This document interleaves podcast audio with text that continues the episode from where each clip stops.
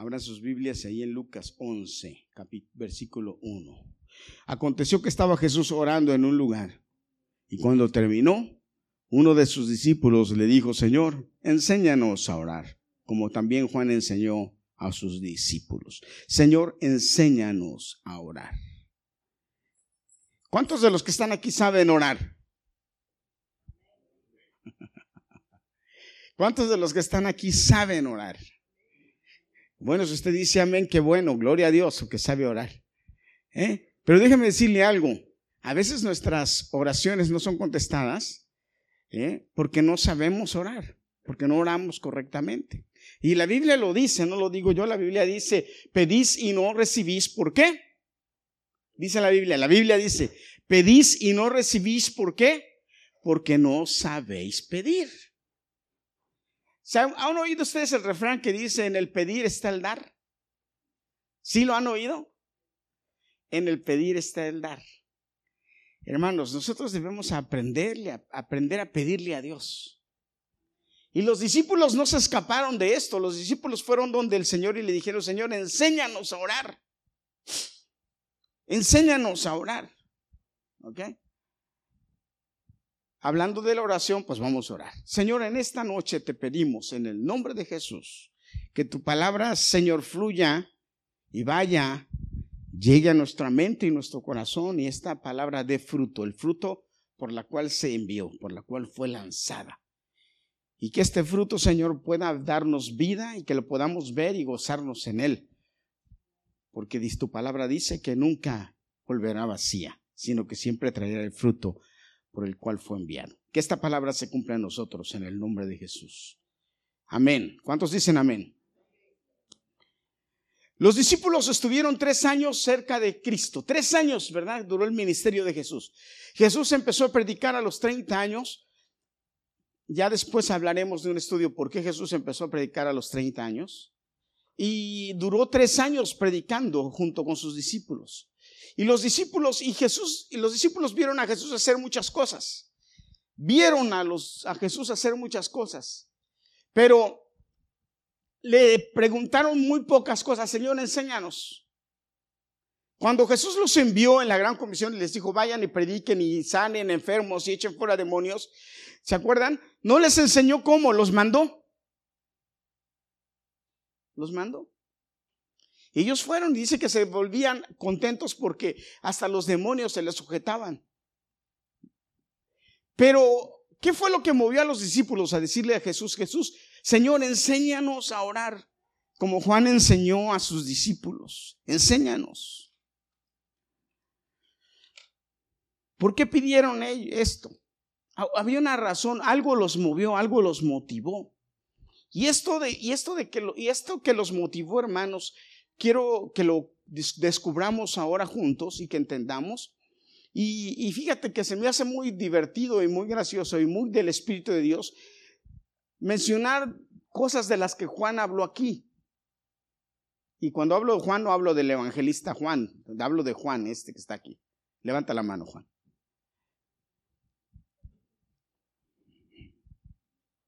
Tres trabajos. Tres trabajos. Y déjenme decirles, y perdón Juan que vaya a decir esto, pero lo voy a decir porque va bien el caso. Tres gracias hijo, tres trabajos. Y déjenme decirle que uno de los tres, uno de los tres, él gana más dinero de lo que ganamos todos los que estamos aquí. Y lo digo sin, sin problema, sin ah, dudar.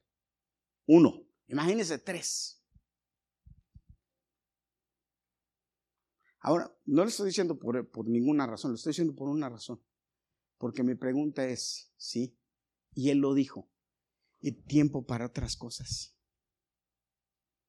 A veces creemos que el dinero nos va a dar lo que otras cosas no nos dan, pero nosotros estamos confundidos. Y él dijo un texto que yo lo voy a decir ahorita más adelante.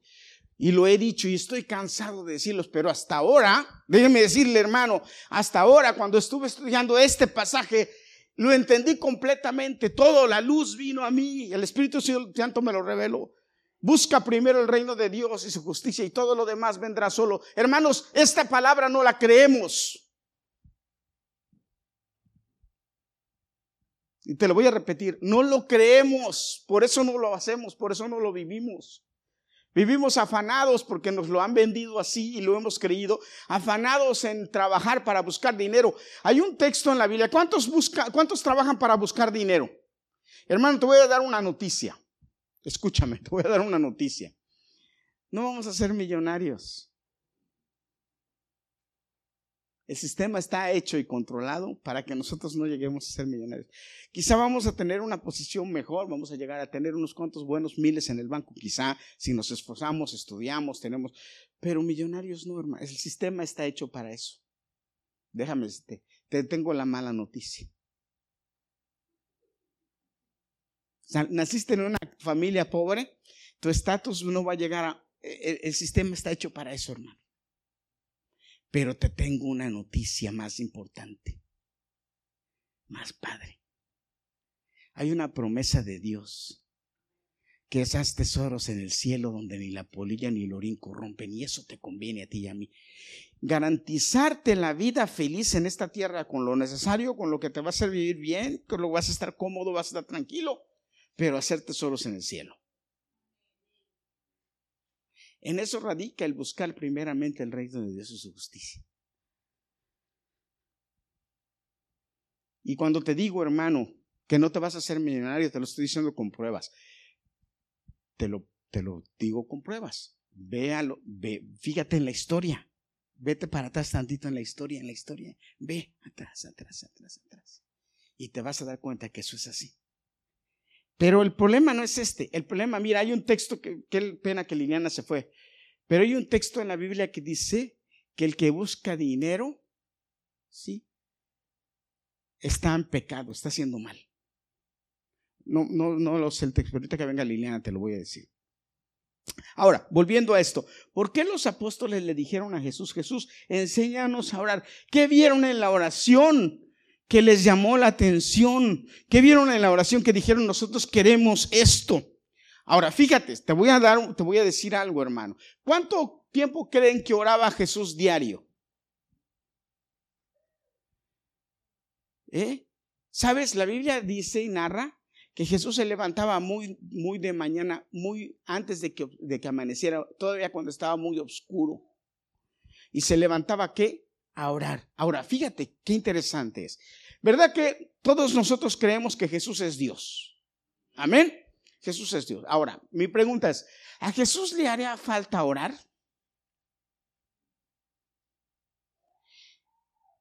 Pues tú pudieras decir que no. Ok. Y si no, ¿por qué oraba? Y no oraba, mira, no oraba una hora ni dos. Dicen los historiadores, y la Biblia aquí nos lo enseña porque la forma en que lo narra deja entrever que Jesús oraba de cuatro a cinco horas diario en la mañana. En muchas ocasiones Él les decía a sus discípulos, váyanse, y se ponía a orar. En muchas ocasiones la Biblia narra que Él se levantaba temprano a orar y que después los apóstoles, ¿y dónde está Jesús? lo encontraban orando. Ahora, ¿por qué Jesús oraba? Jesús es Dios. Pero la Biblia me enseña, hermanos, que en Jesucristo se encontraba toda la plenitud de la divinidad corporalmente hablando, como hombre. Jesús era hombre. ¿Y sabes qué estaba haciendo Jesús en la tierra? Estaba Jesús para, estaba Jesús eh, teniendo una guerra como hombre, una guerra espiritual contra todas las huestes de maldad que había y que gobernaban en ese tiempo. ¿Por qué creen que Jesús sanaba tanto? ¿Por qué creen que Jesús libertaba tantos demonios? ¿Por qué creen que Jesús iba a la gente que lo sanara? Había, Ustedes no se sorprenden de ver cuántos enfermos Jesús sanaba, cuántos endemoniados Jesús sanaba. Ahora, ¿cuánto tiempo se tardaba Jesús en sanar? ¿Cuánto tiempo se, tardaba en sanar un, ciego? ¿Cuánto tiempo se, tardaba en sanarle la mano a alguien? ¿Cuánto tiempo se, tardaba en sacarle un demonio a alguien? Hermanos, nada. Segundos. Lo que tardaba en decírselo. ¿En dónde radicaba el poder de Jesús? Que se pasaba horas orando. Y hay un texto muy importante, muy interesante, que ahorita lo vamos a analizar. Es cuando Jesús lo critica en el día sábado y le dicen que por qué está sanando el sábado. Y Jesús responde, simplemente le responde porque mi padre está trabajando, todavía trabaja. Y si mi padre todavía trabaja, yo también trabajo. Mi padre es el Dios del sábado y yo soy el Señor del sábado, dijo. Yo determino que sea así, que no sea el sábado. Cuando nosotros descubrimos el tiempo que Jesús pasaba en oración, entonces nos damos cuenta qué tan importante es orar, ocupar más tiempo de nuestra vida en la oración. Hermano, déjame decirte, todas las guerras, todas las batallas, todos los problemas y todas las situaciones se ganan en oración. Pero no lo, no lo sabemos, no lo hacemos. Aunque ahorita muchos dijeron amén, gloria a Dios, pero no lo practicamos.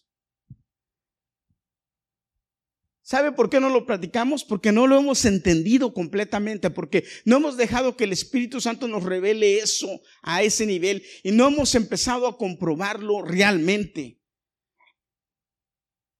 Pero hermano, eh, a eso se refiere el texto cuando dice, busca primero el reino de Dios y su justicia y todo lo demás vendrá solo.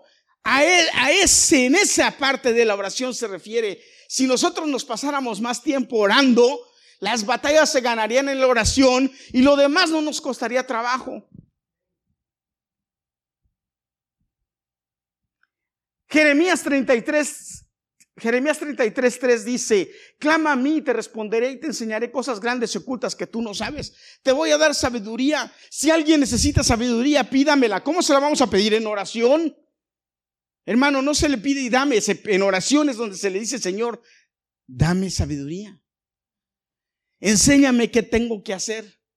Enséñame, mire, enséñame qué tengo que hacer. ¿Cómo debo administrar mi dinero? Enséñame qué en qué me tengo que meter y en qué no me tengo que meter. Dime qué tengo que hacer y qué no tengo que hacer. Hermano, si nosotros en el día, en la mañana, ¿cuántas horas tiene el día? 24. Hermano, 24 horas tiene el día. Si en el día, hermanos, nosotros nos metiéramos en oración un par de horas, dos horas, tres horas en oración, preguntándole a Dios, ¿qué quieres que haga este día?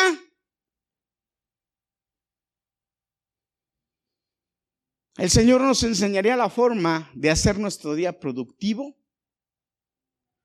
fácil y lo, y lo mejor de todo es no meternos en problemas. Productivo bueno para nosotros, ideas buenas para nosotros. Y lo más importante es, no nos, nos diría, no te metas en esta, no hagas esto, no hagas esto, haz esto. Porque la oración nos guiaría. La oración, ya les enseñé que la oración es darle permiso al cielo que se meta en nuestra vida. Hermano, pero entonces, ah, si ese es la, dirección. ¿Quién mejor, ¿Quién mejor para guiarnos que Dios? ¿Quién mejor para decirnos lo que tenemos que hacer que Dios? Mire, hermano, yo mismo, déjeme decirle, yo mismo necesito orar más tiempo. Mis, mis sermones fueran más eficaces si yo pasara más tiempo orando que haciendo el sermón. Y no es así, no, no me pasa me tardo haciendo, me tardo preparando lo que voy a predicar aquí, mis buenas horas. Y hermano, déjeme decirle, no oro lo mismo para ver. y si yo fuera al trono de Dios y le dijera, Señor, en oración, enséñame qué les voy a decir a mis hermanos, enséñame qué les voy a hablar, qué no les tengo que hablar, qué sí les tengo que decir en oración. Hermano, déjeme decirle, los sermones fueran más eficaces. ¿Cuántos dicen amén? ¿Usted no cree? Yo sí lo creo, porque Jesús lo hacía. Ahora, la pregunta aquí, yo no quiero que me contestes, la pregunta aquí es, hermano, de verdad, ¿qué tanto tiempo oramos? Si en la oración está la clave para conseguir la dirección de Dios, entonces, ¿qué tanto oramos? Y ya no los quiero regañar ni les quiero hablar de esto, porque yo les pudiera decir, hermanos, si usted quiere la dirección de Dios, ¿por qué no se la pide en oración? Búsquela en oración. Ah, no, no, no. Ya lo regañé la semana pasada, hoy no. Hoy vamos a hablar de la oración. Qué importante es la oración. ¿Sabes qué, Juan? Martín Lutero, ¿tú sabes quién fue Martín Lutero? Ah? Martín Lutero dijo esto, cuando tengo muchas cosas que hacer en el día, paso más tiempo orando. porque logro más, más orando que haciendo. Cuando tengo muchas cosas que hacer, paso más tiempo orando, porque logro más orando que haciendo. Porque la oración nos facilita lo que tenemos que hacer. Hermanos, la oración mueve montañas. La oración abre camino. La oración te dice por dónde debes caminar y por dónde no. Hermano, créame, Dios te contesta las oraciones, te las contesta. Ahora te voy a decir algo. No espere oír la voz de Dios, que le, así como me está oyendo a mí, no. Pero ¿sabe cómo Dios habla? Dios habla a tu corazón y te, a tu mente y te dice lo que tienes que hacer. Hermano, créame, Dios contesta y le conduce a dónde tiene que hacer y qué tiene que hacer. A mí me ha pasado de una forma clara que yo después de que hago y obedezco lo que, lo que Dios está poniendo en mi corazón y mi mente, me doy cuenta que fue Dios y me gozo porque obedecí. Me gozo porque veo cómo eso fue de bendición en mi vida. Me gozo porque veo cómo Dios me responde. Yo le conté, ¿verdad? Cuando fui a comprarle el carro a Gadiel, yo le conté o no. Yo le dije, Señor, por favor, ayúdame. Aquí en este lote hay miles de carros. ¿Como cuántos carros había allá en ese lugar, Gadiel? Miles de carros. Señor, y yo, mira, necesito un carro. Tengo cinco mil dólares y no tengo para más, pero necesito un carro que me funcione, que esté bueno, que no me dé hard time, que no me dé problemas. Señor, yo no sé, yo no puedo ver más allá de los motores, no sé de motores. Quizá Anthony sabe más de motores que yo, yo no sé. Pero Señor, tú guíame, enséñame. Por favor, le dije, Señor, se lo pedí con, con mi corazón, le dije, por favor, Señor, necesito un carro que me funcione. Y hermano, créame, había un carro allá escondido, uno, dos, tres, cuatro carros allá.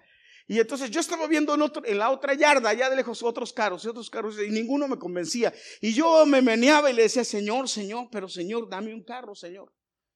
Fui un día antes, no, unos dos días antes, fui a ese mismo dealer y, y, hermano, estaba casi decidido por un carro, pero entonces de repente volteo al cielo así y veo, y veo una tormenta tipo, eh, de esas tormentas como si fuera un, un tornado, hermanos, y volteo así, le digo a Gadiel, aquí va a haber una tormenta muy fea, le dije, estamos en un lugar peligroso, le dije, vámonos. Fuimos, nos montamos al carro, y cuando nos montamos al carro, hermanos, la tormenta empezó a caer, pero una tormenta, yo nada más vi el cielo y dije, esto está peligroso.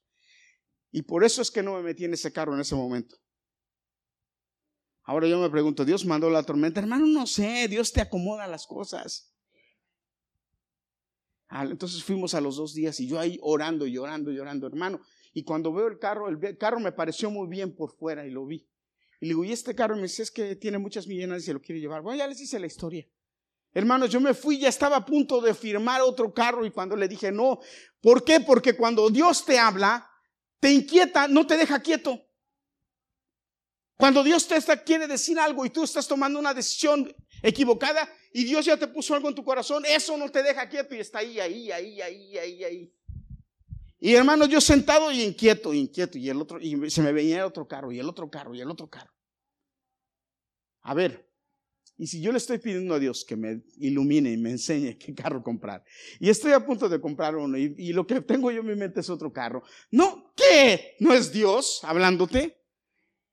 Yo le digo al tipo este, le dije, enséñame el otro carro. Y salí con el otro carro y hasta ahorita estoy contento con el hermano, estoy contento. ¿Por qué? Porque Dios te contesta, pero tienes que orar. Tienes que ir y decirle, Señor, Señor, ayúdame, ve, pero tienes que orar. Voltea con el de al lado y dile, tienes que orar. Tienes que orar. La oración nos capacita para pensar claramente, para pensar sabiamente, nos da discernimiento que de otra manera no tendríamos, hermano. La oración nos da ideas, la oración nos da claridad, la oración nos trae luz para poder decidir, la oración nos enseña por dónde caminar, la oración te enseña si ese hombre te conviene o no te conviene. ¿Cuántos jóvenes hay aquí? Jóvenes y señoritas, a ver, levante la mano. La oración te enseña si ese hombre te conviene o no te conviene, si ese joven te conviene o no te conviene.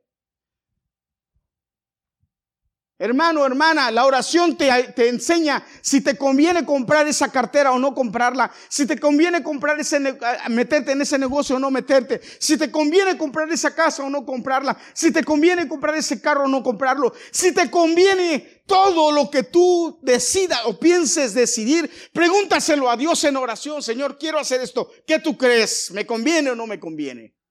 Y después escucha lo que te dice y haz lo que Él te dice. No te dejes, ahora sí que, permítame, me voy a salir un poquito de la Biblia, pero bueno, no es que esté mal, pero porque no vaya a decir, es que el pastor dijo que la Biblia dice así, no, no es cierto. No todo lo que brilla es oro.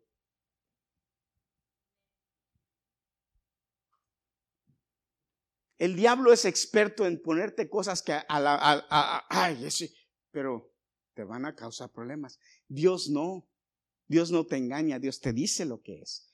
Y aunque parezca que no, si tú le obedeces, vas a estar bien. ¿Mm? Porque ahí está la muchacha. Ay, Señor, pero es que se tiene ojos azules. Sí, pero ese ojos azules, porque tiene ojos azules, es un mujeriego. No te conviene. Mira, aquel de ojos negritos es serio. Pero tú lo vas a saber en oración. Y tú crees que es, te ríes, pero es verdad. Señor, ¿me conviene este trabajo? Señor, ¿me conviene este negocio? Señor, hoy, mira, hoy, Señor, estos son mis planes, Señor. Pero a ver, ¿tú qué crees? Estos son mis, pero ¿tú qué crees, Señor? Señor, yo voy a hacer esto hoy, pero Señor, ¿tú qué crees? Señor, me están ofreciendo este trabajo que se ve mucho mejor, pero ¿tú qué piensas, Señor? A ver, a mí me gusta porque me gusta porque me van a pagar más, pero Señor, ¿tú qué crees? ¿Será bueno para mí? ¿Será bueno para mi familia? ¿Será bueno para mis hijos? ¿Qué crees, Señor? Hermano, usted debe ir delante de Dios y preguntarle todo. Dios está ahí porque quiere ayudarle, porque quiere bendecirle, porque quiere darle lo mejor, porque quiere darle ideas, porque quiere darle cosas buenas. Pídale a Dios. La oración nos capacita, le dije, nos hace pensar claramente. A Jesús fueron y le dijeron, Señor, ¿por qué sanas el sábado? Fíjese, yo le voy a enseñar esto. A Jesús fueron y le dijeron, ¿por qué sanas en sábado? ¿Se acuerda? Y le dijeron, ¿por qué sanas en sábado si en sábado está prohibido sanar? Qué mentalidad tan retrógrada de estos hombres. Yo nunca la he entendido, pero bueno. No voy a hablar mucho de eso porque hablo a veces de más. Pero bueno. Lo único que no me gusta es que ah, siguen la ley a medias. Entonces quieren eh, enseñarnos a nosotros que tenemos que guardar la ley. Hermanos, la ley o se cumple completa o no se cumple. Punto. ¿Cuántos dicen amén? Escúcheme, si ustedes un día lo quieren engañar con esos de, eh, sectas o esos judíos que ahora hay de moda, que son los judíos eh, eh, judaizantes cristianos, que se está, no se deje engañar. ¿eh? Hermano, la Biblia nos enseña que lo único que hace la ley es enseñarnos que somos faltos, que somos pecadores. Es lo único. Pero nadie es capaz de guardar la ley completa. Nadie. Porque la gente ellos guardan lo que, lo que les conviene y lo que es fácil, lo que es, pero lo que es realmente en serio no lo guardan, hermanos. Y se lo digo porque yo lo compruebo todos los sábados en mi trabajo. La Biblia dice, ¿verdad? Claramente, si el día, el Shabbat, no vas a trabajar tú. ¿Ni quién dice? ¿No trabajarás tú ni quién? Ni tu criado, ni tu criada, ni tu siervo, ni tu sierva, ni tu animal, ni tu buey, ni tu asno, nadie. ¿Verdad? Entonces, ¿por qué una persona viene y me dice a mí es que yo no puedo apretar el botón, pero tú sí lo puedes apretar, apriétalo por mí? ¿Saben qué yo le dije un día a uno de estos muchachos? Le dije, ¿por qué tú me estás haciendo que yo peque? Tú no puedes pecar, pero yo sí. Ah, no, para ti no es pecado, porque, ah, no, pero la ley de Dios no rige a todos. Y se me quedó mirando. Le dije, camina a las escaleras. Me dice, eso hasta el piso 19. Entonces aprieta el botón y súbete, le dije, déjate de líos.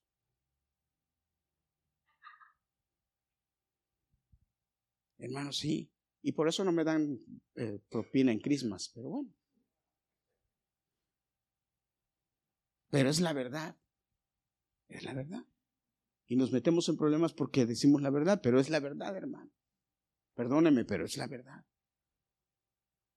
Entonces, no, no, nos, no nos pongamos con eso, hermano. O eso no es. Ahora, le vienen y le dicen a Jesús, ¿por qué sanas en sábado? Jesús les contestó simplemente, fíjate lo que les contestó Jesús, quiero que entiendas esto, bien interesante. Esta mañana Jesús les dijo, esta mañana que yo estaba en oración con mi padre, mi padre allá me enseñó lo que yo iba a hacer en el día. ¿Sabes? Él ya sanó a este hombre, este hombre ya estaba sano. Fue sano en, mi, en, mi, en el cielo allá en la mañana cuando yo estaba con mi padre orando en el cielo, Dios lo sanó. Lo que pasa es que él no sabía, él necesitaba que yo se lo dijera. Y vine a decírselo, ya te sanó el Señor, ya estás libre.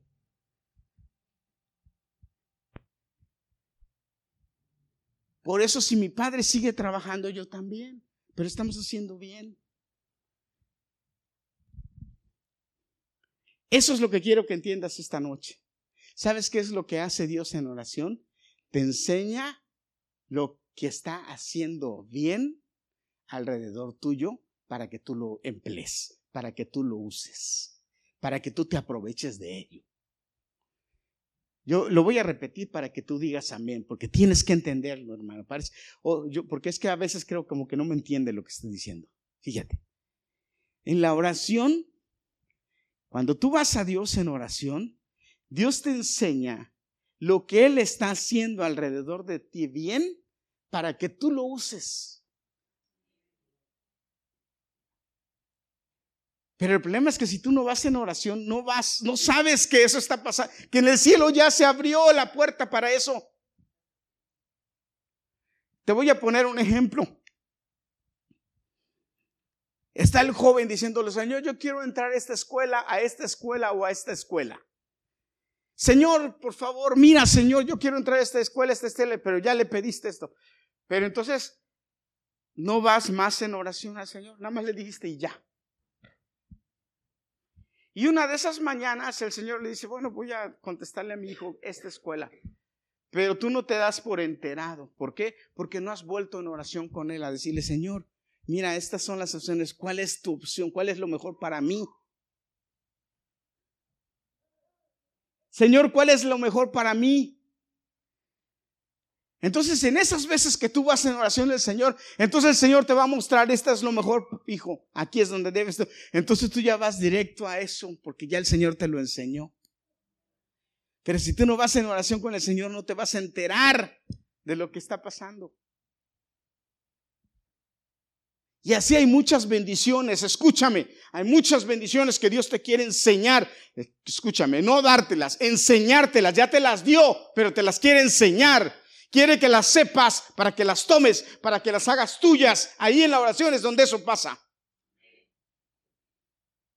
Porque ahí en la oración es donde Dios te revela su voluntad es donde Él te revela quién es, qué quiere contigo y a dónde te quiere llevar. En la oración, ¿en dónde más te va a enseñar el Señor? En la palabra, pero en la oración, ahí es donde Él te habla. En la palabra y en la oración. ¿Cuántos dicen amén? Por eso es que yo debo pasar tiempo orando. Y si nosotros entendiéramos esto, hermanos, entonces pasaríamos más tiempo orando. Porque pasamos mucho tiempo trabajando. Qué bueno, no está mal que trabajemos, tenemos que trabajar. Pero hay un montón de cosas que, nos la pasamos haciendo en el día, hermanos, que si le quitáramos cinco minutos a cada una de esas cosas y las dedicáramos a orar, hermanos, nuestra vida cambiara. Lo voy a repetir. Si a todas esas cosas que hacemos vanas, que nos quitan el tiempo, le quitáramos cinco minutos y esos cinco minutos los invirtiéramos en oración, hermanos, nuestra vida cambiara.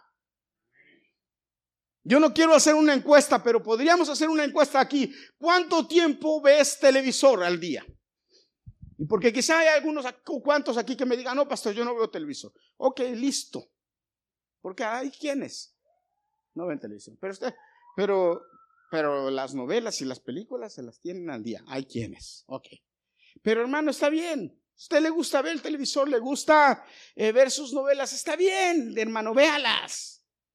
Allá usted, si es, usted cree que ahí va a recibir revelación, bueno, pues gloria a Dios. ¿Quién sabe qué clase de revelación va a recibir en una novela o en una película? Bueno, pero si les, le quita, le quita esa, a ese tiempo de novela o a ese tiempo de, televisión cinco minutos y se los, se los pone a la oración. El teléfono, el Face o las redes sociales, si le quita cinco minutos a eso al día y lo mete a la oración, ya llevamos diez minutos. ¿Mm?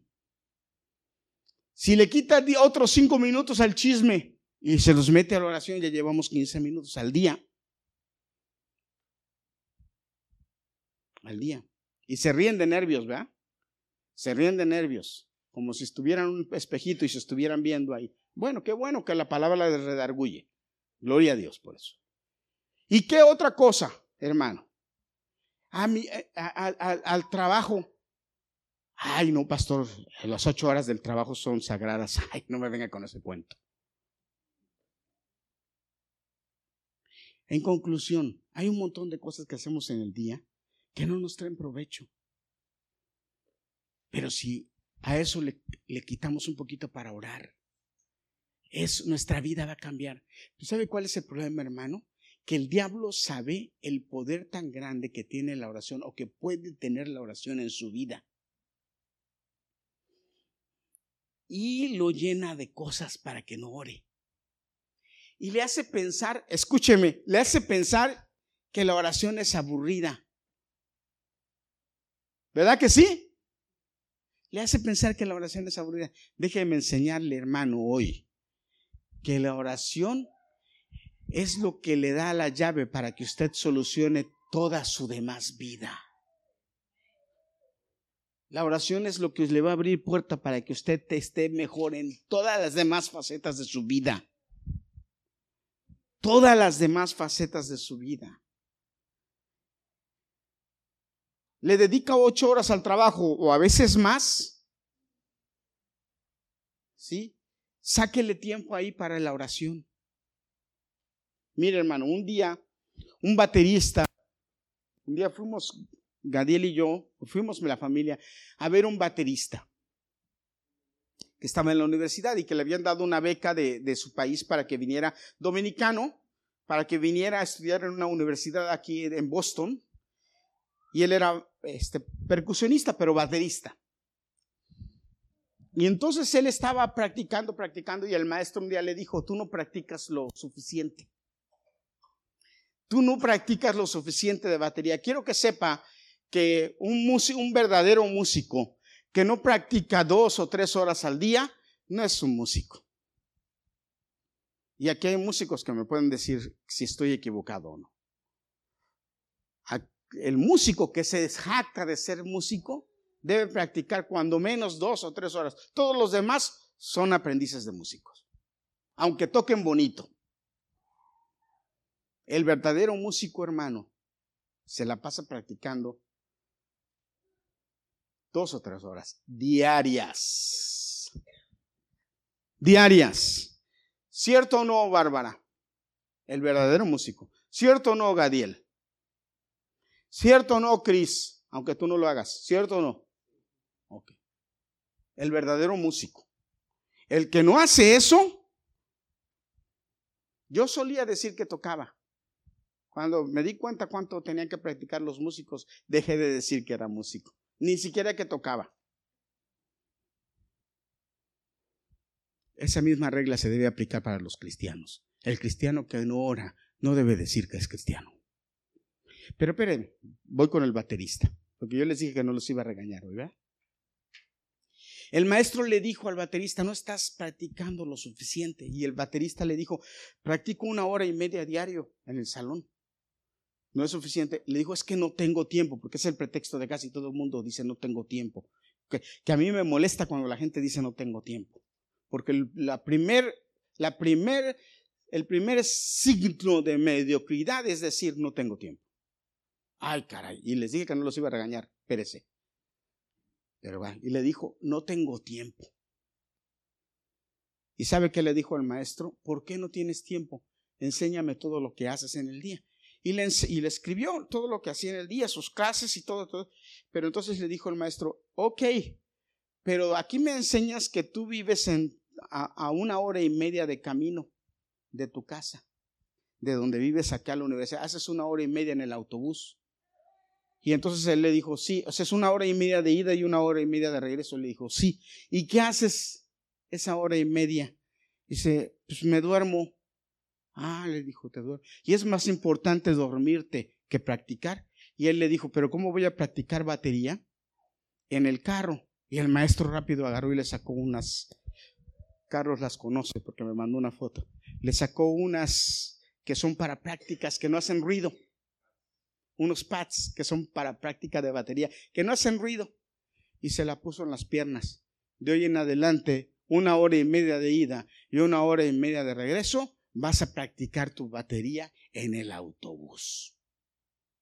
Y si a tu vecino le molesta, le dices, lo siento, pero mi maestro necesita que yo practique. Y ponte a practicar. Te la voy a traer a la oración. Ay, pastor, es que yo hago una hora y media mi trabajo. Ponte a orar una hora y media en el, en el autobús. Hoy, pastor, pero es que yo tengo que manejar, ponte a orar una hora o lo que tienes que manejar de altitud, ponte, haz de ese transcurso un altar de oración entre Dios y tú. Hermano, si le dedicamos más tiempo a la oración, Dios está dispuesto a darnos las riquezas del cielo a nosotros. Pero tenemos que emplear tiempo en la oración. La oración es que yo me una en el pensamiento de Dios para saber lo que Él piensa de mí, lo que quiere de mí y lo que va a hacer conmigo, con mi familia y con mi entorno. Esa es la oración. Si a mí me interesa saber qué es lo que hay en el reino para mí, oiga, voy a orar. Lo busco en la oración. ¿Qué más quiero si Dios me está dando la oportunidad de hacerlo? Por eso es que Jesús oraba tanto, cuatro o cinco horas, porque él decía, mi padre y yo una cosa, una sola cosa somos, y lo que mi padre hace, yo hago. Por eso lo que yo hago es lo que mi padre me dice que haga. ¿Dónde se lo decía? En la oración, hermano. Y lo hizo para enseñarnos a nosotros que así debe ser. Jesús hizo todo eso para enseñarnos a nosotros que así debe ser. Ahora, déjeme, vamos a analizar el Padre Nuestro rapidito. Todos nos lo sabemos, el Padre Nuestro, ¿va? Ok. Pero el Padre Nuestro, ya les dije la semana pasada, el Padre Nuestro no es una oración, no es un rezo. Es un patrón, es una forma de orar, es una, es un, es, es enseñándonos el camino. Es como que tú estás poniendo el, GPS y te está diciendo, ok, quiero llegar a la presencia de Dios, ¿cómo vas a llegar? Ahí está el Padre nuestro, esa es la forma de llegar. Pero no es repetir, Padre nuestro que estás en los cielos, santificado sea tu nombre, venga tu reino. No, no, no, no, no. Es entender por qué cada una de esas cosas que Jesús les dijo a sus apóstoles que dijeran, por qué se las dijo, cuál es el sentido. Y hay algunas que son muy, muy sencillas, pero hay, una, hay algunas que son muy interesantes que hoy quiero compartir contigo rápidamente. ¿Mm? Lo primero es cómo empezó Jesús. ustedes cuando oren, oren así les dijo. ¿Y qué, empezó a decirles? Lo primero que les dijo es, Padre nuestro. Fíjate que Jesús empieza con esto porque es muy interesante que Jesús quiere enseñarles a sus discípulos su dependencia del Padre. Jesús les quiso decir a sus apóstoles, todo lo que hago yo lo hago porque el Padre me lo manda. Jesús no era independiente en la tierra o no hacía lo que él quería. Él vino a cumplir la voluntad del Padre y la cumplió hasta el final. Acuérdense la última oración que le dijo, Señor, si es necesario que pase esta copa, que pase esto, Señor pero que sea tu voluntad. ¿Hay alguna forma de cambiarlo? Pero si no, Señor, que sea tu voluntad y no la mía. Él vino a cumplir la voluntad del Padre y por eso en la oración empieza con esto. Yo hago lo que mi Padre me dice. Hermano, ¿cómo usted va a hacer lo que el Padre le dice si no va en oración y le pregunta qué quieres que haga? Amén. Entonces lo, lo primero de la oración, hermanos. Ahora, Usted me dice, usted me dice, me puede decir, pastor, ¿y a qué hora ora? Cualquier hora sí, pero por eso es que la mayoría de las partes en la Biblia se nos invita a orar en la mañana. ¿Por qué en la mañana? No es que en la mañana haya mejor conexión, no es que en la mañana haya una mejor relación, no, es que en la mañana va a empezar nuestro día, vamos a empezar a hacer nuestras cosas y en la mañana es cuando necesitamos dirección para ver todo, para hacer, saber qué es lo que vamos a hacer todo el día. Porque yo le recomiendo que si usted ora en la tarde, lo que va a hacer en la tarde, cuando ore, es decirle, Señor, gracias, gracias por todo lo que hice en el día. Pero va a orar en la mañana, Señor, mira, voy a hacer en el día, voy a ir a trabajar, voy a hacer esto, esto. Señor, ¿qué tú quieres que haga? ¿Cómo ves tú? Es, esa es la clave de la oración en la mañana, que voy a pedirle dirección al Padre. Ahora, yo le pido al Padre, ¿por qué? Porque Él es el que me suple todas mis necesidades. Hermano, mire, cuando yo oro, mi oración está plagada de peticiones para Dios. Mi oración está plagada de peticiones al Padre, pero me encanta decirle a Dios, me encanta decirle al Padre, Señor, te pido a ti porque a quién le voy a pedir, si tú eres mi Padre. Y además, porque sé que tú me lo puedes dar, porque tú, a ti te gusta darle cosas al que te las pide. Porque eso es lo que dice la Biblia. Esa es la, la primera idea cuando yo debo orar. Decirle, Padre, mío, Padre mío, pero Padre también de los demás. Tú eres Padre de todos. Eres Padre nuestro. Y lo reconozco. Yo sé que tú gobiernas la tierra y todo lo que hay y tú eres el que nos das. Y luego lo segundo, muy importante, es que dice, estás en el cielo. ¿Por qué? Reconocer que el Padre está en el cielo. Hermanos, la ayuda que yo necesito en la tierra, la ayuda que yo necesito que me dé Dios en la tierra, tiene que ser del cielo. Porque ninguna ayuda terrenal va a ser eficaz o mejor que la del cielo. Lo que Dios tiene en el cielo para mí es mejor que cualquier otra cosa de las que puedan estar aquí en esta tierra. Acuérdese que queremos que el reino de Dios descienda a la tierra. Y el reino de Dios desciende con qué? Con bendiciones, hermano, con cosas buenas, con cosas hermosas. Todos los problemas de la tierra se van a solucionar mejor con lo que viene del cielo. Todos los problemas. Amén. Perdón. ¿No te oí? Malaquías 3.10 dice, trae los diezmos, hay alimento, y probadme ahora en esto y abriré las ventanas de los cielos y derramaré bendiciones. Abriré las ventanas de los cielos y derramaré bendiciones hasta que sobreabunde. Amén.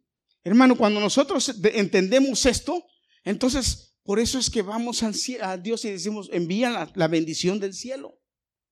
Tú que estás en el cielo, nos puedes ayudar. Hermano, Él es el único mediador, Jesús. A eso se refiere cuando el Padre nuestro, el Señor les dice a ellos, Padre nuestro que estás en los cielos. Nosotros debemos entender esto y tenerlo bien claro, mi bendición. Como dice el salmista, ¿verdad? Alzaré mis ojos a los montes. ¿De dónde vendrá mi socorro? Mi socorro viene de Jehová, que hizo los cielos y la tierra. Acuérdese, ese hermano, hermana, que Dios hizo todo de la palabra. No había nada y de la nada Él hizo todo, tan solo con la palabra. Amén. Amén. Santificado sea tu nombre.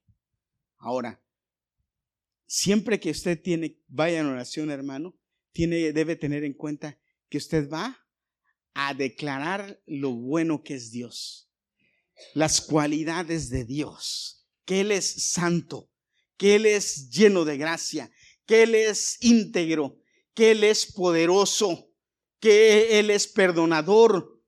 Usted debe de declararle a Él todo eso.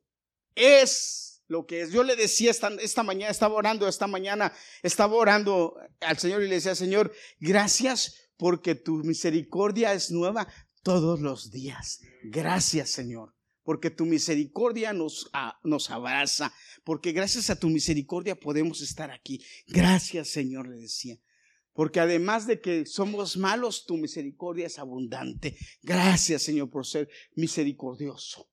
Y, y adorarle por lo que es. Ahora, ¿qué significa cuando yo le digo al Señor, venga tu reino y hágase tu voluntad? Venga tu reino y hágase tu voluntad. Que tu voluntad reine en mi vida, en mi entorno, en mi familia, en mis hermanos, en la gente de la congregación. ¿Sabe, hermano? Cuando yo oro, escúcheme, cuando yo oro, usualmente, usualmente, yo no le pido a Dios por mí. Señor, oh Señor, bendíceme. Oh Señor, mira, eh, no. Le digo, Señor, lo único que le digo claramente es, le digo, Señor, perdóname. Pero ahí empiezo a pedir y empiezo a pedir por los demás. Empiezo a pedir primero por mi esposa. Señor, bendice a mi esposa. Señor, gracias por la sanidad que le das a mi esposa. Y empiezo ahí. Y luego por mis hijos. Y luego, ¿qué cree que hago? Empiezo me empiezo a la congregación, Señor, y por fulano. Y me voy por familias y por fulano, y por sutano, y por esto, y por, la, hasta que abarco a toda la familia, hasta los chiquitos. Y luego me voy por la otra familia, y por la otra familia, y por la otra familia, y por la otra familia. Y cuando llego a la familia, y, esta familia, y esta familia que tiene esta persona que a veces va a la iglesia, Señor, allá por ella te pido.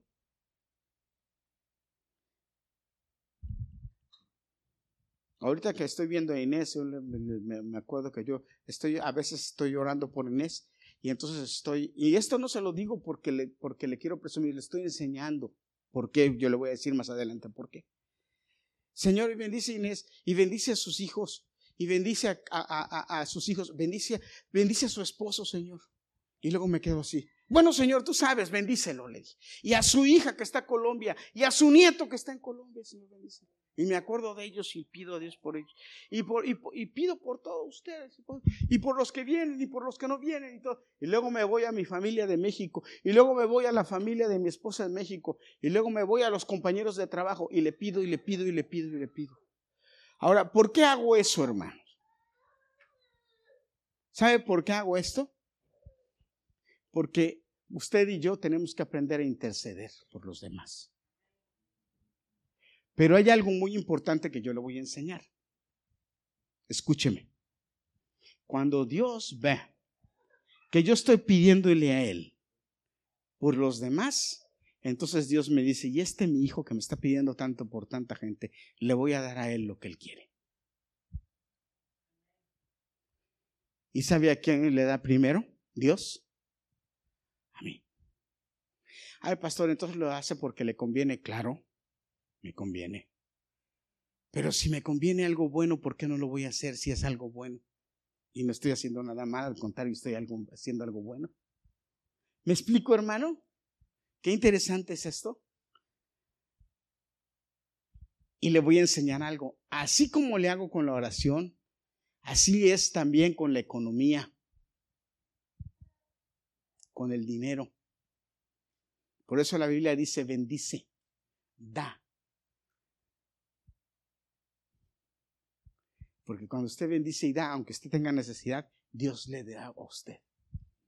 Así es como Dios trabaja. ¿Cuántos dicen amén? Así es como Dios trabaja. Y más adelante voy a hablar del perdón. Espérese que todavía no llego ahí, pero ahorita que llegue al perdón, que está en la oración también.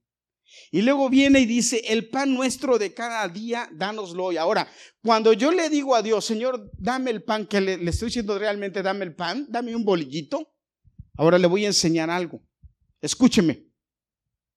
Cuando yo voy a Dios en oración y le estoy diciendo, Señor, danos el pan, ¿a qué me refiero? ¿Qué es lo que tengo que hacer? Mira, Señor, yo te doy gracias porque nos das fuerza para ir a trabajar y que en el trabajo podemos producir y nos pagan y con lo que nos pagan nosotros podemos comprar alimento y tener alimento. Pero yo te doy gracias, Señor, por los jefes míos que me dan trabajo. Te doy gracias, Señor, por los dueños del trabajo que me dieron trabajo. Por las personas que están arriba en autoridad que me producen trabajo para mí. Pero también te doy gracias, Señor, por todos aquellos choferes que pudieron traer la mercancía para que hubiera eso en la tienda y en la bodega. y yo pudiera ir a comprar y traerlo. Te doy gracias por ellos, bendícelos. Te doy gracias también por aquellos que trabajaron en el campo, en las fábricas o en las empresas, que pudieron empacarlo todo para que llegara donde, hasta donde mí yo pudiera tenerlo. Y también te doy gracias, Señor, porque tú mandaste la lluvia para que esa lluvia produjera en la tierra y la tierra fuera bendecida. Gracias porque la tierra produjo y, nos dio y podemos tener pan. Se da cuenta por todo lo que hay que dar gracias cuando Dios, cuando Jesús le dijo a sus apóstoles, sí, danos el pan nuestro de cada día. Todo lo que hay que darle gracias a Dios. Y hermano, y usted se le acaba el mundo porque ya oró cinco minutos y ya no tiene más que pedirle a Dios.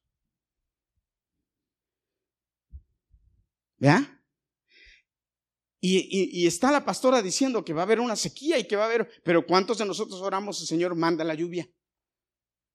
A mí, a, mí, a mí me molesta, me molesta, me molesta, pero Dios me va a sanar y, a dar ese. Eh, pero cuando la gente está lloviendo y, ay, esta lluvia, porque, porque en inglés les gusta decir, what a nasty day. ¿Cómo tú te atreves a llamarle nasty day a un día que Dios hizo? ¿Con qué cara, con, qué autoridad tú crees que tienes para llamarle un día así? ¡Qué blasfemo eres! Cuando Dios determinó que había que llover. ¿Te das cuenta, hermano, a veces qué malagradecidos y qué inconscientes somos? O está cayendo nieve y, ay, qué día tan feo. O el día está gris, oh, qué día. Hermano, este es el día que el Señor crió. Me alegraré y me gozaré en Él, dice la Biblia. Aprende Aprende que haya sol, haya nieve, haya lluvia, haya viento, haya lo que haya afuera. Ese es el día que Dios determinó que estuviera. Alégrate y gózate en él, porque eso es lo que va a producir que haya bendición y un balance en la tierra y seamos bendecidos por la tierra. ¿Cuántos dicen amén? Diga amén. Dice, no se queje por el día. Eso está mal. Bendiga a Dios por el día. Bendiga a Dios por la lluvia. Bendiga a Dios por el sol, por el calor. Bendiga a Dios por el calor. Y destápese un poquito. Digo, destápese, eh, use ropa fresca. A eso me refiero. No vaya a venir al otro día acá eh, paños menores, el pastor dijo, no. No, no, no. Tampoco, no se pase. No es así. ¿Me entiende, hermano? Danos nuestro pan de cada día Señor, gracias por los campesinos. Hermano, ¿sabes qué? Necesitamos más campesinos. La gente ya no quiere arar la tierra. Gracias por los ilegales que vienen de México a cultivar y a cosechar lo que aquí los americanos que fueron a la universidad no quieren hacer. Gloria a Dios por ellos. Usted sabe que, que cuando es el tiempo de la cosecha, la frontera sur la abren. Usted no sabe eso, ¿ah? Para que cuando oiga de migración y todos esos cuantos no se los lleve. Cuando es el tiempo de la cosecha, los patrulleros de migración en la frontera se van y dejan que toda la gente de México vaya y cruce porque necesitan mano de obra para recolectar la cosecha, si no se echa a perder. ¿Verdad, Liliana? Abren y la gente va y trabaja. Y cuando se ganan su dinerito y ya terminó la cosecha, se devuelven. Claro, de ahí una parte se quedan, pero el pan nuestro de cada día, dánoslo hoy. Gracias Señor por mi jefe. ¿Cuántos bendicen a Dios por su jefe? Gracias Señor por mi jefe que me da trabajo, que me tiene paciencia, que me tiene ahí trabajando. Gracias Señor. Gracias por el dueño de la compañía, Señor, que tú le proviste y él pudo dar trabajo empleado a varios. Gracias Señor. No le diga a este chipi, este, eh, usted es bendecido por él, bendígalo. Bendígalo. Que usted fue llamado a bendecir. Dice la Biblia, bendice y no maldigas. Y luego sigue de ahí y dice, y perdona nuestras deudas, porque nosotros perdonamos. Le tengo una noticia.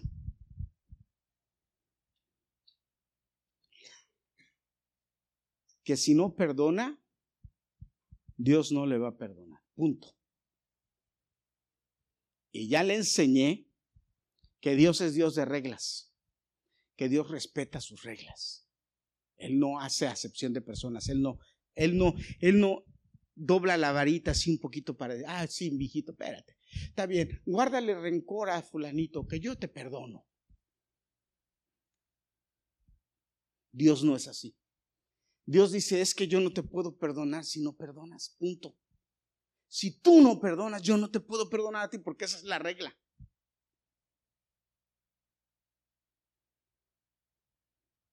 Y esto nos hace pensar cuando vamos en oración, nos hace pensar si hay algo que nuestro Dios no nos ha perdonado porque nosotros no hemos perdonado, hermano. Es que ahora lo interesante es que nosotros fuimos lavados y redimidos en la cruz de Cristo y nuestros pecados fueron limpios. Pero si después de tener entendimiento que tenemos que perdonar, no perdonamos, nosotros hacemos que Dios no nos perdone. Nosotros, yo y tú. Dios no tiene nada que ver con eso. Pero lo más o lo bonito de esto es que Dios te dice, es que si tú perdonas, a mí no me queda otro remedio más que perdonarte. Te conviene perdonar, perdona. Pero ¿cómo nos cuesta trabajo a nosotros los sentiditos perdonar, va? Dice la Biblia que si tú vas a la casa de Dios a ofrecer sacrificio y tienes algún problema con un familiar, con tu papá, con tu mamá, con tu hermano, con tu hermana, con tu hijo, con tu hija, con tu primo, con tu prima, con tu tío, con tu tía. No importa que él tenga la culpa o que ella tenga la culpa o tú la tengas. Si tú no perdonas, Dios no te perdona. ¿Y qué acerca de los que trabajan contigo? También. Si tuviste un problema con tu, con tu compañero de trabajo, con tu compañera de trabajo, si es insoportable y tú no lo has perdonado.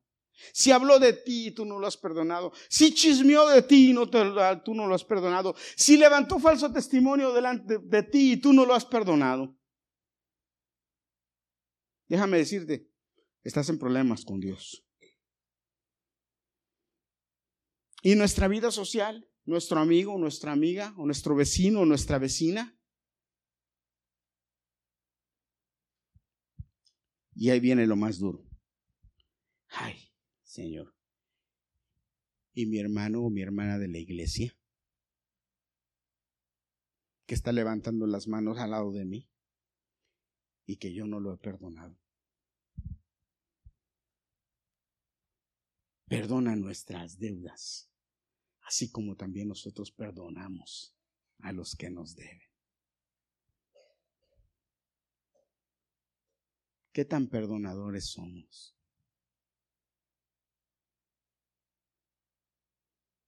Pues Dios te dice, perdona. ¿Y sabes qué te dice Dios? Perdona, te conviene, porque de esa forma yo te perdono. Hermano, déjeme decirle, ya les dije, se los he repetido varias veces en estas semanas, ¿verdad? Dios no va a oír tus oraciones si tú no perdonas.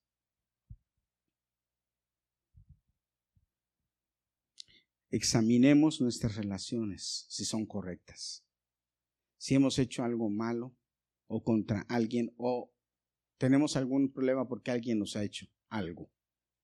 Hermanos, perdonarnos trae paz, alegría y perdón. Paz, alegría y perdón, porque la falta de perdón nos trae desosiego, amargura y condenación. Pero es mejor tener paz, alegría y perdón. Y no necesita ir a hablar con la persona y decirle, sí, yo te perdono. Dígalo en su corazón y créalo y vívalo. Perdone. Perdone. Y así va a estar en paz con Dios. Y Dios le va a perdonar. Le va a perdonar. Y luego sigue diciendo, no nos metas en tentación, líbranos del mal. Ahora, no quiere decir que Dios nos va, eh, o Dios nos mete en tentación o Dios nos lleva. Lo que quiere decirnos es, fíjate, muy interesante, es, Señor, en la oración revélanos si el camino que vamos a tomar nos va a traer problemas y no nos dejes que caminemos por ahí, déjanos caminar por otro lado. Dice la Biblia, el sabio ve el peligro y huye, pero el necio cae en él. Y el necio es aquel que no oye la voz de Dios Y el que no oye la voz de Dios es porque no va, no va a Él en oración y le dice, Señor, ¿por dónde debo caminar? ¿Qué debo hacer? ¿Me conviene caminar por aquí, ir para allá? Oh, que me invitaron a una fiesta. Señor, ¿me conviene ir a esa fiesta? Oh, pero el cristiano, hijo de familia cristiana, fue y se metió a la fiesta, a una discoteca en donde lo que había era drogas y alcohol. Y luego hubo un pleito y a él le tocó el cuchillo equivocado. Y ahí lo tienen, y la familia, la familia está orando por él porque ahí es. Pero ¿quién lo mandó a estar en ese lugar equivocado? Eso pasa. Ay, Señor, ¿quién lo mandó? Yo le voy a contar una vez. En México, todos los que son mexicanos saben cómo se hacen las tardeadas, ¿verdad? En las tardeadas. En México sacan unas bocinas a la calle y se pone un, DJ a tocar música en la calle y la gente empieza a bailar en la calle. Y así le dicen, le dicen, tardeadas, porque la gente se empieza, se pone a bailar y se hacen grandes disque tardeadas, les dicen ahí. Y la gente bailando en la calle con música. Mi papá nos tenía prohibido ir a esos lugares porque seguido se armaban los pleitos, pleitos feos. Venían los del otro barrio que tenían pleito con los de este barrio y se agarraban a pleitos y había sus cuantos heridos y problemas mi papá nos tenía prohibido ir a esos lugares. Un día, hermanos, para una Navidad, había disque una, una tardeada y mi hermano, el que sigue de mi Ramón, me dijo, vamos. Y yo me le quedo mirando y le digo, pero no, no le decimos a mi papá, vamos. Y ahí va el Ramón y Herminio, ahí va a la tardeada. Hermano, no sé a qué, porque ni bailábamos, nosotros ni bailar sabíamos. Nada más fuimos, fuimos nada más a ver el borlote, a ver. Y estamos mi hermano y yo así parados eh, eh, hasta atrás, así parados, mi hermano y yo. Y de repente, hermano, de lejos, de lejos, vemos como un muchacho nos hace así, y nos hace así a los dos, y con una pistola. Y cuando nosotros volteamos y vemos la pistola, yo, volteamos así, vimos, y agarramos, nos dimos la vuelta y a correr. Después nos enteramos en la fiesta que quién sabe cuántos mataron y qué tanto hicieron, pero a nosotros nos habían, nos señalaron. Imagínese, hermano, después pensando mi hermano y yo, y si nos hubiera dado, no matado, un tiro a ti o a mí, ¿cómo le íbamos a decir a mi papá o a mi mamá? ¿Qué estábamos haciendo allá? Sin permiso, sin. Imagínense. Por estar donde no teníamos que estar. Donde no nos llamaron. Pero usted cree que si nosotros le hubiéramos preguntado a Dios, oye, vamos, ¿qué nos hubiera dicho? Deje a Dios. Si le hubiéramos dicho a mi papá y a mi mamá, mi papá y mi mamá están locos. No. Pero a veces Dios pone a nuestros padres para decirnos sí o no a dónde debemos ir. No nos metas en tentación. Líbranos del mal.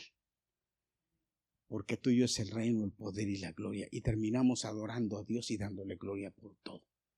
Hermanos, si nosotros oramos y en nuestras oraciones incluimos todas estas cosas, y en nuestras oraciones vamos a Dios y le decimos todas estas cosas de esta manera, y tenemos en cuenta todos estos puntos para orar, hermanos, hermanos, déjenme decirles, Dios está dispuesto a bendecirnos, a guiarnos, a enseñarnos y a decirnos por dónde sí, por dónde no, qué quiere con nosotros, qué nos conviene y qué no nos conviene. Pero necesitamos orar necesitamos dejar, darle más tiempo a la oración. Hermano, yo espero, yo creo, creo, confío, tengo fe en de que usted va a orar más. Porque en medio de este mundo como está, lo que Dios necesita es gente que le pregunte a Él, ¿qué quieres hacer en este mundo? Porque fíjese que dice la Biblia que en los últimos tiempos la maldad va a crecer. Pero así como la, maldad va a crecer, el poder de Dios también va a crecer en los que se acerquen a Él. Los milagros se van a ver más claramente en los que se acerquen a Él. El poder de Dios se va a manifestar más claramente en los que vayan donde Él y le digan, Señor, aquí estoy, úsame a mí. Y usted, hermano, si Dios lo está llamando a la oración y Dios le está llamando a que se conecte con Él, conecte, no sea oidor olvidadizo. Usted debe ser un, un oidor que haga la palabra. Dios no me mandó a que le enseñara y le hablara de la oración nada más porque sí. me mandó a que le enseñara de la oración porque quiere hablar con usted, porque le interesa tener una relación con usted, porque quiere conectarse con usted, porque quiere, mire, porque quiere bendecirlo. Acérquese a Él y Dios le va a bendecir. Dedíquele más tiempo a la oración y Dios lo va a bendecir de una manera que usted va a decir, oh caray, esto era así. Y entonces se va a dar cuenta que la oración no es tan aburrida como muchos creen, como el diablo le ha engañado sino que en la, oración está la mano de Dios para bendecirle. Eso es lo importante. ¿Mm? Eso es lo importante. Hermano, olvídese de ganar dinero. Olvídese de, tener cosas materiales. Hay cosas, hermanos, que son más importantes, que se las va a dar la oración, ¿sí? Que no se compran. Mire, se las voy a mencionar. La sabiduría viene de Dios. Sabiduría la sabiduría no se compra. Dice Dios, ven y compra sin dinero, yo te voy a dar. Sabiduría, saber qué decidir, qué hacer, cómo a reaccionar. Eso.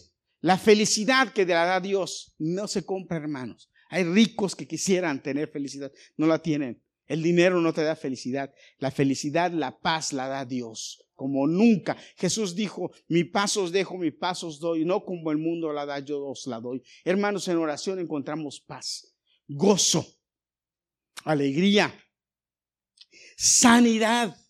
Hermano, ¿usted cree que si usted se acerca a Dios, usted va a estar enfermo? No, hermano. Yo le estaba orando a Dios esta mañana y le estaba diciendo, Señor, yo te doy gracias por la sanidad de mi esposa. Yo te doy gracias por su sanidad. No le estaba diciendo, Señor, sánala. Yo le estaba diciendo, gracias Gracias por la sanidad de mi esposa. Fíjese. Yo le decía, y me gozo por la sanidad que tú le das. Así. ¿Por qué? Porque dice la Biblia que Él está dispuesto a darnos. Yo declaro eso. Y no es que esté declarando bendiciones, no, es que lo creo en fe. Y si Dios dice eso, va a ser. Hay cosas que Dios nos quiere dar, hermanos, que son formidables. Búsquelas en oración, Dios se las va a dar haga las suyas en su familia, en sus hijos, en su esposo, en su esposa, en sus nietos, en sus nietas. Búsquelas. Que esa, esa palabra sea viva en usted. Busque el reino de Dios y su justicia. Y todo lo demás, Dios se lo va a dar. Amén. Póngase de pie, vamos a terminar. Adoremos el nombre de Dios. ¿Cuánto tiempo va a orar esta semana? ¿Cuánto tiempo va a orar esta semana? ¿Cuántos minutos les va a quitar a otras cosas? ¿Cuánto tiempo va a orar esta semana? Amén, hermano. Bueno, ¿verdad que ¿cuántos levanten la mano cuántos van a orar más esta semana? Mañana tenemos oración a las 6 de la mañana aquí, ¿verdad? ¿Aquí? A 6 de la mañana. Bueno, gloria a Dios por los que vienen a orar. Gloria a Dios. Levanta su mano para ser bendecido.